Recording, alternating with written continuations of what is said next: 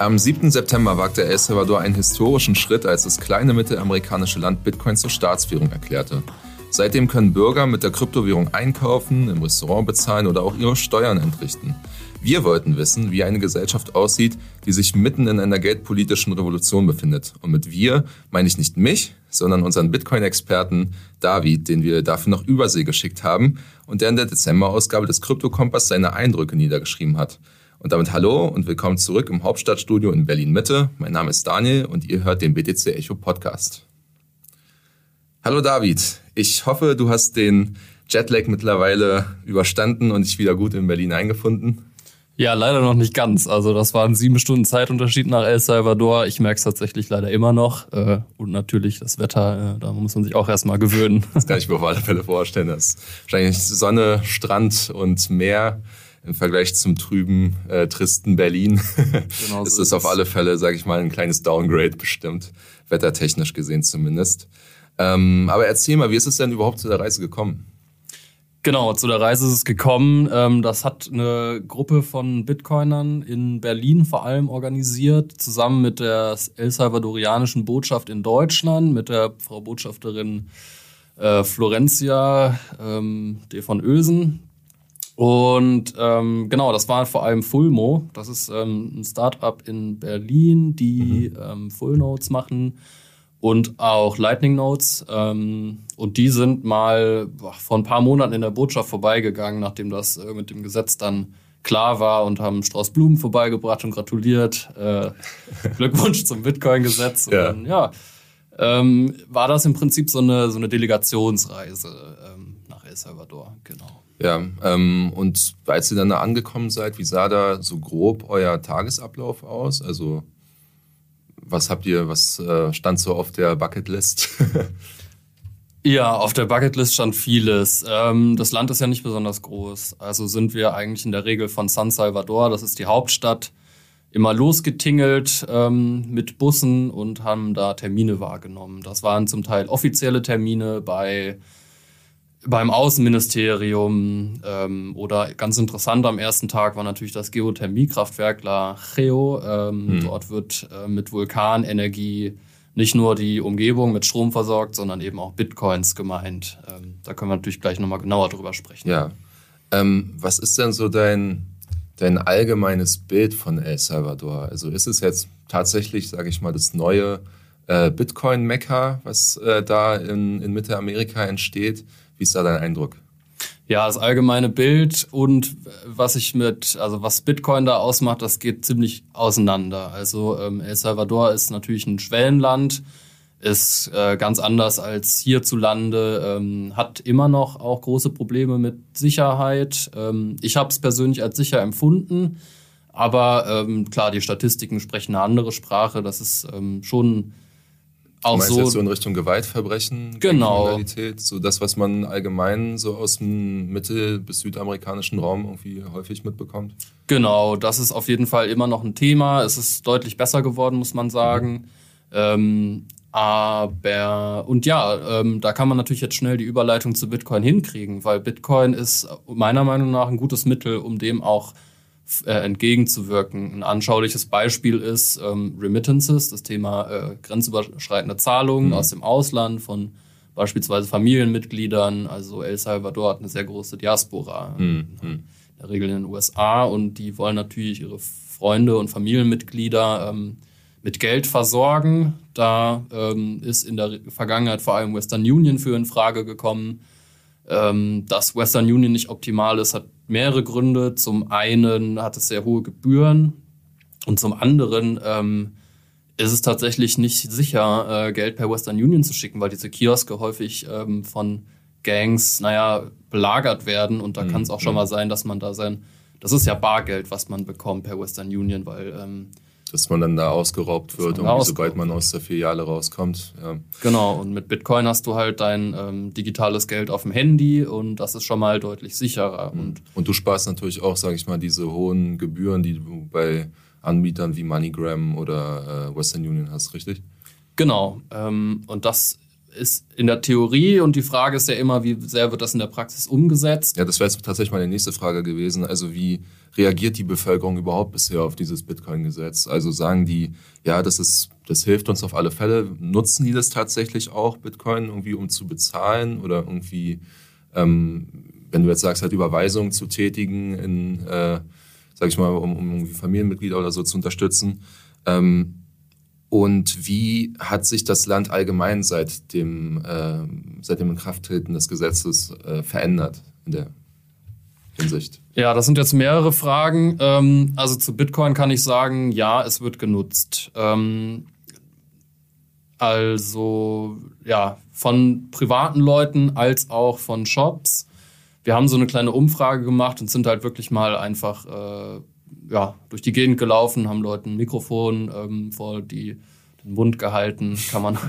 da gibt es auch ähm, wahrscheinlich bald Content auf YouTube, ähm, werden wir dann nochmal uns melden. Aber das war eigentlich so das Interessanteste, weil mich interessiert weniger so die politische Seite an dem Bitcoin-Gesetz als mehr ähm, die, die persönliche und mhm. wie hilft es eigentlich den Leuten, weil darum geht es ja letztlich. Und wie ist da dein Eindruck? Also hilft es denen? Also sagen die ja, das ist gut für uns?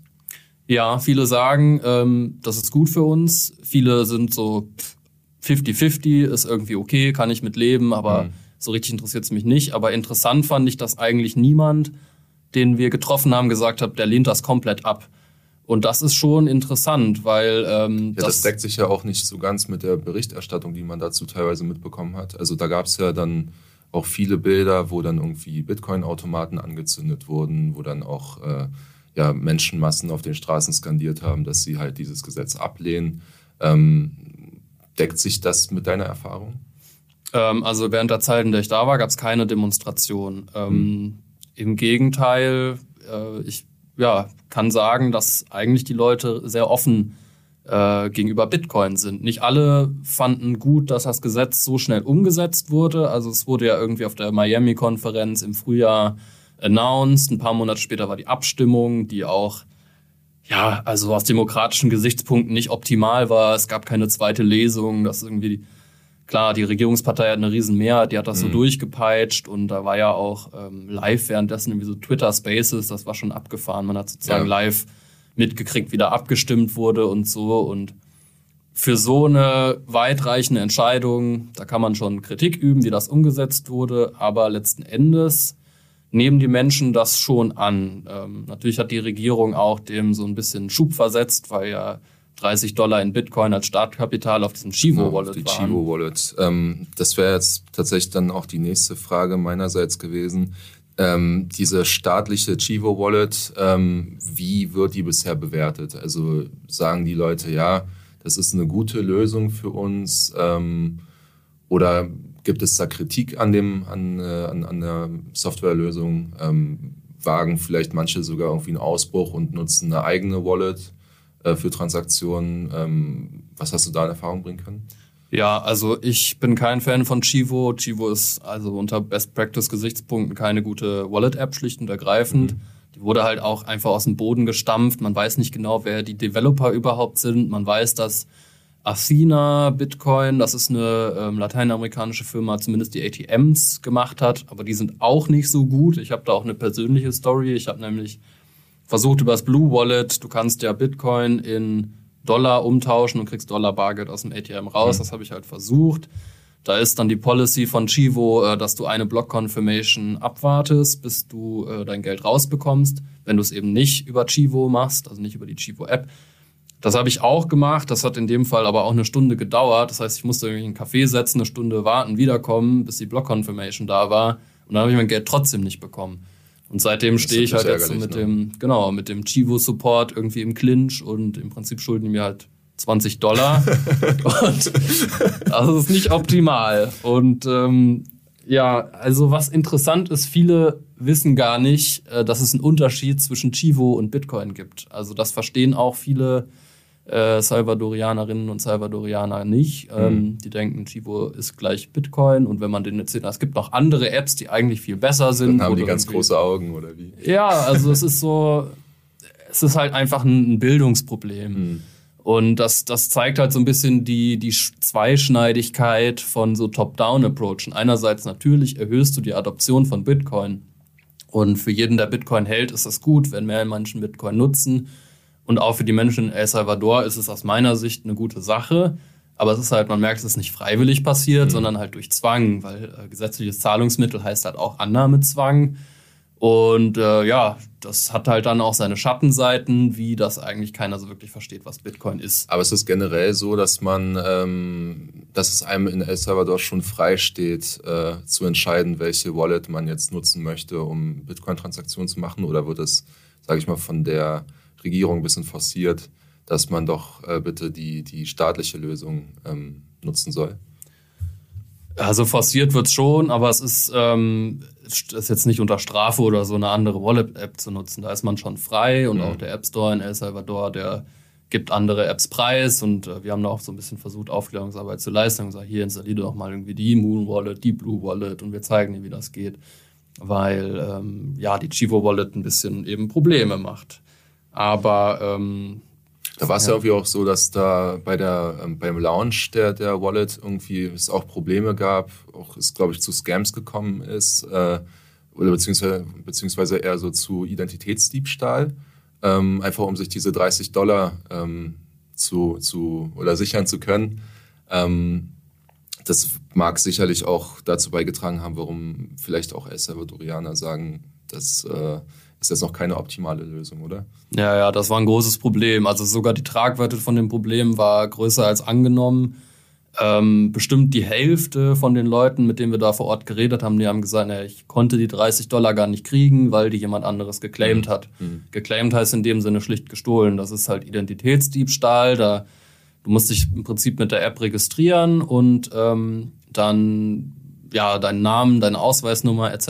irgendwie eintragen und dann bist du da äh, registriert und dann kriegst du die 30 Dollar in Bitcoin. Nur haben das in dem Fall halt häufig andere Leute schon für die rechtmäßigen Besitzer gemacht, weil diese Ausweisnummern wohl relativ einfach zugänglich sind. Und ähm, das hat natürlich dann äh, der ganzen Adoptionssache eher einen Bärendienst erwiesen, mhm. weil viele gefrustet waren und eigentlich ihre 30 Dollar wollten. Verstehe. Ähm, aber ihr habt ja nicht nur getestet, wie man ähm, ja, Zahlungen in Bitcoin in El Salvador äh, durchführen kann, sondern ihr habt ja auch eine Mining-Anlage äh, besichtigt, also eine Mining-Anlage, sag ich mal, der ganz besonderen Art. Ähm, was hat es damit auf sich? Genau, ich hatte es vorhin anklingen lassen. Das ist das äh, Geothermiekraftwerk La Reo, ähm, äh, ist an einen Vulkan angeschlossen und deswegen auch dieses berühmte Meme des Bitcoin Vulkan-Minings. Mhm. Äh, genau, das hatte Bukele eigentlich von Anfang an mit dem Bitcoin-Gesetz so sehr öffentlichkeitswirksam angekündigt, dass da durch Vulkanenergie, also das ist im Prinzip, wird da 2500 Meter langes Rohr in den Vulkan gebohrt, unten ist irgendwie heißes Wasser, weil da halt Lava ist und dann durch den Wasserdampf wird die Turbine angetrieben. Was ist das für ein Gefühl, in so einer Mining-Anlage zu sein? Also vor allem in so einer speziellen? Ja, das ist also, ja, das ist eine große Anlage als Kraftwerk, aber das Mining selbst ist halt nur ein Container bisher. Mhm. Also ähm, da war ein bisschen die PR schneller als die Realität. Das ist jetzt noch nicht so. Da stehen 300 ASICs von mhm. Bitmain. Man wollte uns auch nicht sagen, wie viel Hashrate das ist. Also man kann sich es wahrscheinlich ungefähr ausrechnen. Und man wollte uns auch nicht sagen, wie viele Bitcoins gemeint werden, wo die landen, in welchem Mining Pool die gemeint werden. Das sind ja alles sehr entscheidende Aber, Fragen. Ähm, haben die irgendwie durchblicken lassen, ob die auch planen, das sage ich mal ein bisschen, also die werden es ja sicherlich weiter ausbauen wollen irgendwie. Ähm, hast du da irgendwie was in Erfahrung bringen können, äh, wie da die weiteren Pläne sind, in, äh, zumindest jetzt was so Mining und sowas angeht? Ja, die wollen das ausbauen. Äh, wie genau haben, wollten sie es nicht verraten. Haben sie noch äh, bedeckt gehalten. ja, das ist halt, das ist halt auch ein staatlicher Akteur, der sich da nicht so genau in die Karten schauen lassen will, was eigentlich aus meiner Sicht problematisch ist, weil das ja ein öffentliches Gut ist in dem Sinne. Die Bitcoins werden von einem staatlich betriebenen Geothermiekraftwerk erzeugt, dann müssen die halt aber auch transparent verwahrt werden. Ähm, das, ist, das ist nicht der Fall aktuell, das kann man einfach nicht sagen. Aber sie wollen es auf jeden Fall hochskalieren. Äh, was man dazu noch sagen muss, da fehlt auf jeden Fall noch Know-how. Also ähm, ich glaube, da müssen sich auch Externe reinholen, die das ein bisschen optimieren können.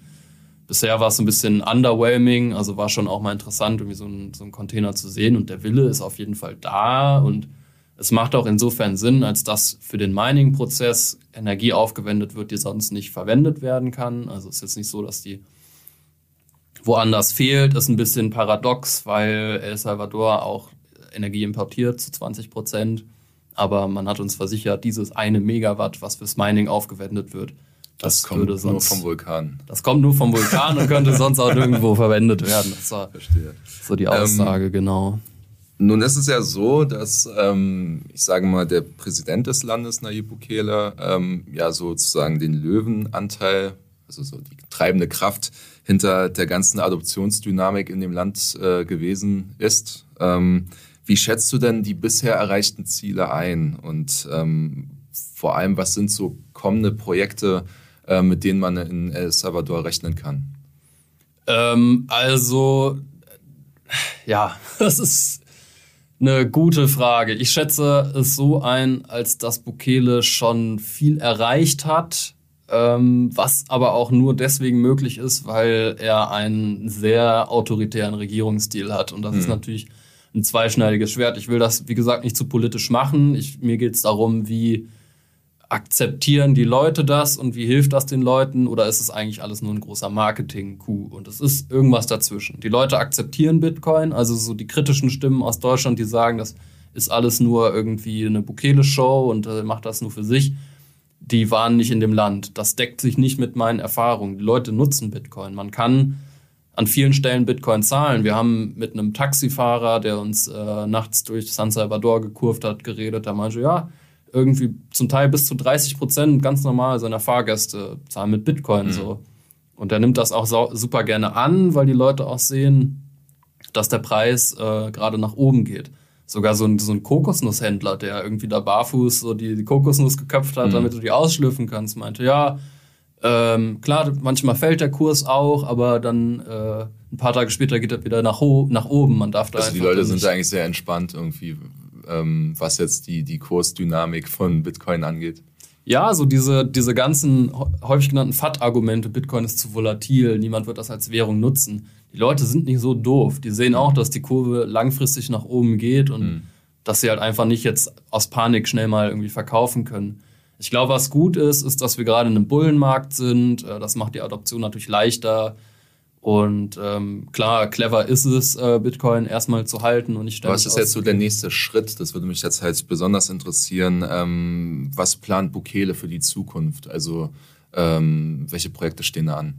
Ja, da ist natürlich ganz klar Bitcoin City zu nennen. Ähm, das, wir waren live dabei, äh, Stefan Lanser und ich, also das Team von BTC Echo, äh, in so einem Beach Resort wo das angekündigt wurde, auch in der großen Show mit Feuerwerk und äh, ja, groß inszeniert. Mhm. Ähm, ja, Bitcoin City ist nochmal ein Thema für sich. Das ist, äh, ja, soll so eine, so eine Reißbrettstadt das werden. Singapur des Westens hat er glaube ich, dieses Projekt genannt, oder?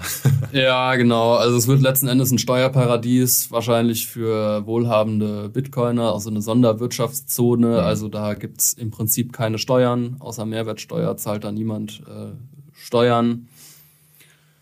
Das ist, also er hat das großspurig als Alexandria äh, von, von Bitcoin so angekündigt, das Leuchtfeuer der Hoffnung. Also hat da jetzt auch kein Blatt von Mund genommen.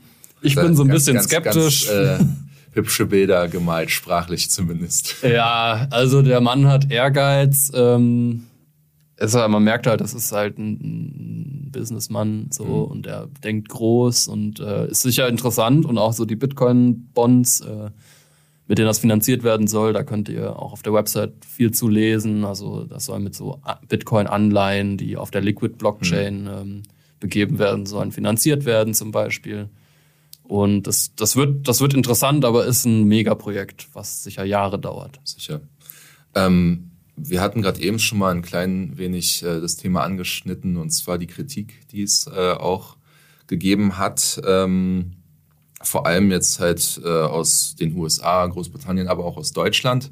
Äh, so Stichwort Volatilität, du hattest es gerade schon mal angesprochen. Kannst du die Skepsis da verstehen? Ja, klar. Es sind Argumente, die man schon häufig gehört hat. Und natürlich ist Bitcoin in der kurzen Frist volatiler als der Dollar, aber langfristig halt stabiler als der Dollar. Das ist halt nicht von der Hand zu weisen.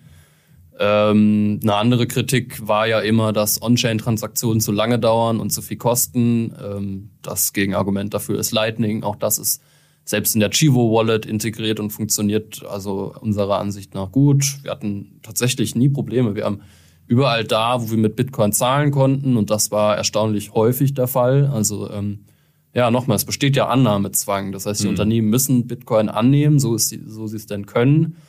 Und äh, da konnten wir immer mit Lightning zahlen.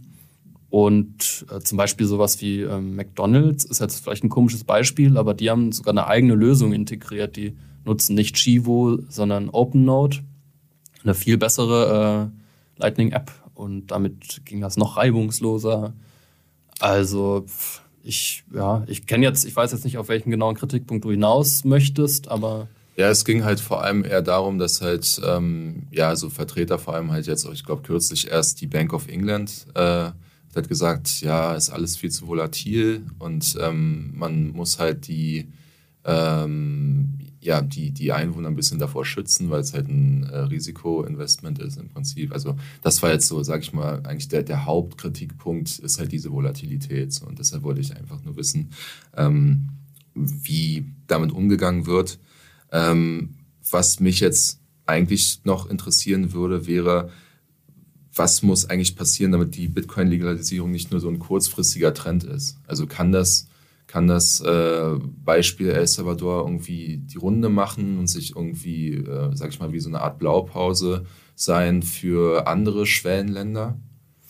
Ja, kann es, wenn es eben keine kurzfristige Eintagsfliege war. Ähm, deswegen wird es super interessant sein, äh, in einem Jahr zu schauen. Jetzt aktuell ist das natürlich von einem Hype getrieben. Mhm. Also das Gesetz ist gerade mal drei Monate alt. Dafür ist es meiner Meinung nach extrem gut angenommen worden. Aber es ist natürlich möglich, dass das auch irgendwie verpufft und in einem halben Jahr interessiert sich keiner mehr davon. Mhm. Ähm, ja, was passieren muss, also so doof es klingt, glaube ich, wird ähm, ein Kursgewinn von Bitcoin viel helfen. Das haben wir gesehen in der Vergangenheit. Wenn die Kurse steigen, nutzen Bitcoin auch mehr Menschen, ähm, weil das im Prinzip auch der fundamentale Use Case von Bitcoin ist, nämlich ein Wertspeicher zu sein. Mhm. Und wenn der, wenn der Wert im Vergleich zum US-Dollar steigt, dann äh, werden das die Leute in El Salvador auch merken, weil die haben ja ihre Wallet-App und da und sehen dann, dass, sehen dann, dass das mehr wert wird. Ne? Und ähm, ja da ist so, da kommt das meiner Meinung nach gerade zum richtigen Zeitpunkt. Die Frage ist, kann äh, die Adoption auch Bärenmarkt überleben? Hm. Oder brauchen wir irgendwie noch einen Zyklus? Äh, müssen wir noch mal durch einen krassen Bärenmarkt gehen, wo auch in El Salvador dann die Leute eher nicht mehr Bitcoin nutzen werden? Oder sehen die Leute halt auch die objektiven Vorteile? Und ich hatte das ja schon angesprochen, Remittances ist halt so für das Land im, insbesondere. Ähm, ja, ist ja nicht nur für das Land so, ist ja bestimmt auch für also ich kann mich erinnern, in Afrika zum Beispiel, da nutzen auch viele Bitcoin, um irgendwie so ähm, ja, Schwankungen innerhalb oder zwischen verschiedenen Währungen irgendwie auszugleichen. Ähm, deshalb nochmal irgendwie die Frage, also glaubst du, dass sich dieses Beispiel El Salvador irgendwie ausbreiten kann und jetzt weitere Schwellenländer sagen, wir akzeptieren oder führen jetzt Bitcoin auch als ähm, staatliches Zahlungsmittel ein? Also ich habe da keine Insights, diese Meinungen gehen so ein bisschen auseinander. Ähm, die Monika Taher, eine Regierungsbeamte, die das Gesetz federführend ähm, entworfen hatte und auf der Adopting Bitcoin-Konferenz eine Rede gehalten hat, die meinte, ja, es gibt WhatsApp-Gruppen mit Leuten, äh, anderen Staaten, die das diskutieren und das Land wird natürlich beobachtet. Und ähm, also meine persönliche Prognose ist, dass nächstes Jahr zwischen 0 und 1 Land ähm, das nachmacht. Also ich kann mir gut vorstellen, dass das ist passiert. Hm. Es werden aber nicht viele sein. Weil El Salvador ist ja auch ein spezieller Fall. Wir dürfen nicht vergessen. Das heißt wahrscheinlich dann erstmal abwarten und Tee trinken, so ein bisschen, richtig? Ja, genau. Und es muss auch passen fürs Land. Also hm das ist ja eigentlich auch aus Bitcoin-Sicht gar nicht optimal, dass ein Staat ähm, das so top-down eben durchsetzt, weil Bitcoin ist eine krasse Bottom-up-Bewegung und die Leute müssen das, die Idee von Bitcoin ist, dass es freiwillig hm. genutzt werden kann. Deswegen bin ich da jetzt auch gar nicht so scharf drauf, das unbedingt zu sehen. Also es hilft der Adoption, äh, definitiv. Ähm, aber ne, El Salvador hat auch keine eigene Währung. Die haben ja vorher den US-Dollar benutzt. Und ähm, ich kann mir vorstellen, dass viele Länder sich dagegen entscheiden, weil sie dann keine diskretionäre Geldpolitik mehr machen können. Und das beschneidet natürlich aus Sicht von Staaten die Möglichkeit, Schulden zu machen und Staatsfinanzierung zu machen und so. Deswegen bin ich eher skeptisch, dass nächstes Jahr ein zweites El Salvador folgt, aber möglich ist es. Ja, es bleibt auf alle Fälle spannend in El Salvador. Ähm, den kompletten Reisebericht findet ihr in der aktuellen Kryptokompass-Ausgabe, die gestern am 1. Dezember erschienen ist. Der Beitrag ist wirklich sehr, sehr lesenswert. Äh, vielen Dank, David, für deine Expertise und bis zum nächsten Mal. Bis zum nächsten Mal. Danke, Daniel.